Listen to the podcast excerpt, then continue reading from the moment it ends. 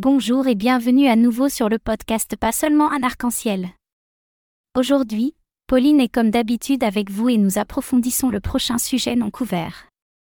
J'espère que vous apprécierez mon projet et s'il vous plaît, partagez mon podcast avec vos amis. Cela m'aidera à découvrir de nouveaux sujets sur la société LGBTQ. D'accord. C'est parti.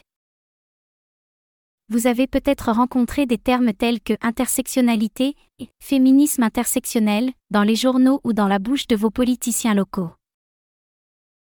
Ces dernières années, la terminologie de L intersectionnalité s'est banalisée. Elle a été introduite pour la première fois dans le monde par la juriste Kimberly Crenshaw il y a plus de 30 ans. Son concept était relativement peu connu, mais elle a réussi à faire comprendre que l'oppression des femmes noires était ignorée par la loi mais l'expression est devenue un mot à la mode qui attire l'attention. C'est comme la théorie critique de la race et la diversité, l'équité et l'inclusion, qui ont été sortis de leur contexte et utilisés comme des expressions politiques à la mode. Il est important de comprendre le concept d'intersectionnalité, ce qu'il est et pourquoi il est important. L'intersectionnalité est une façon de comprendre comment les différents types de discrimination, tels que le sexisme, le racisme et le classisme, peuvent interagir et influencer les gens de différentes manières. En 1989, Crenshaw a rédigé un article sur un procès que cinq femmes noires avaient intenté à General Motors. Elle affirmait que les licenciements basés sur l'ancienneté les avaient injustement ciblées en raison de leur racisme passé. GM a rejeté leur plainte. En fait, le tribunal a déclaré qu'il n'accepterait pas une plainte portant uniquement sur le fait d'être une femme noire, par opposition à une plainte portant sur le fait d'être noire ou d'être une femme. Le tribunal n'a pas compris, a déclaré Madame Crenshaw, et n'a pas pu reconnaître que les femmes avaient subi une discrimination fondée à la fois sur leur race et sur leur sexe, ne comprenant pas l'effet de la combinaison de leurs deux identités. Elle a souligné que si l'on ne tient pas compte de l'intersectionnalité, on ne peut pas comprendre pleinement comment les femmes noires sont maintenues au bas de l'échelle. Il ne s'agit pas seulement de racisme et de sexisme, c'est la combinaison des deux qui crée une expérience plus grande que l'une ou l'autre.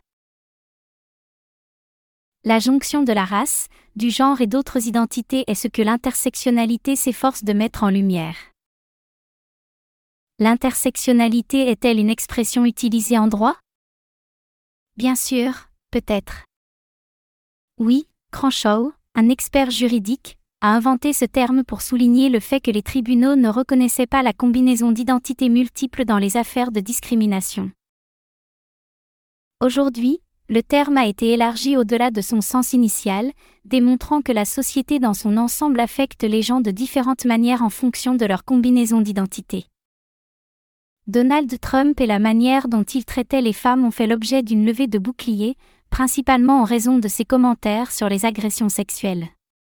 Les gens se sont élevés contre lui et tout cela a abouti à la marche des femmes de 2017, lorsque des milliers de personnes se sont rassemblées à Washington pour faire entendre leur voix après qu'il a prêté serment en tant que président.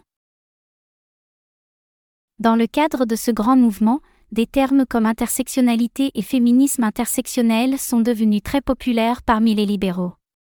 Les gens ont commencé à dire Mon féminisme doit être intersectionnel ou c'est de la merde, ce qui est tiré d'un essai de Flavia Zodan en 2011. Cette phrase est devenue une sorte d'accroche et a contribué à répandre le terme encore plus. Asal Angela Jani, du programme d'études sur les femmes et le genre du City College de New York, a pris l'exemple d'une personne souffrant d'un handicap physique.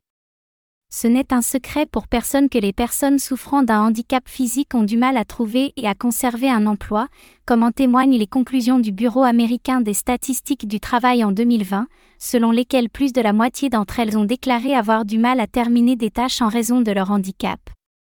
En outre, elles peuvent être confrontées à d'autres obstacles, comme se déplacer ou accéder au transport pour se rendre au travail. Si une personne est hispanique et de sexe féminin, le Government Accountability Office des États-Unis signale que les femmes hispaniques ou latines ne gagneront que 58 cents pour chaque dollar gagné par un homme blanc en 2022. Une femme hispanique souffrant d'un handicap physique aura une expérience différente de celle d'une femme transgenre noire ou d'un homme blanc vivant dans la pauvreté. Il est évident que tous les membres d'une même communauté n'auront pas les mêmes luttes. Angèle Ajani a utilisé la communauté activiste juive comme exemple de la manière dont l'intersectionnalité peut entrer en jeu.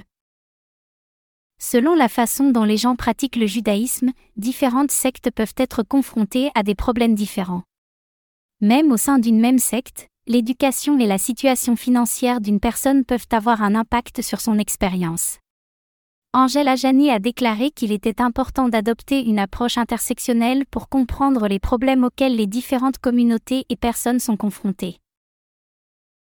Ces différents aspects de notre identité, notre race, notre richesse, notre sexe, etc. Reconnaître comment ces différents éléments de notre identité peuvent façonner nos expériences peut vraiment nous aider à comprendre comment certains systèmes peuvent nous affecter de différentes manières. J'espère que vous aimez vraiment mon podcast. N'hésitez pas à partager pas seulement un arc-en-ciel avec vos amis et à leur demander de s'abonner. Je vous aime tous, à bientôt. Au revoir.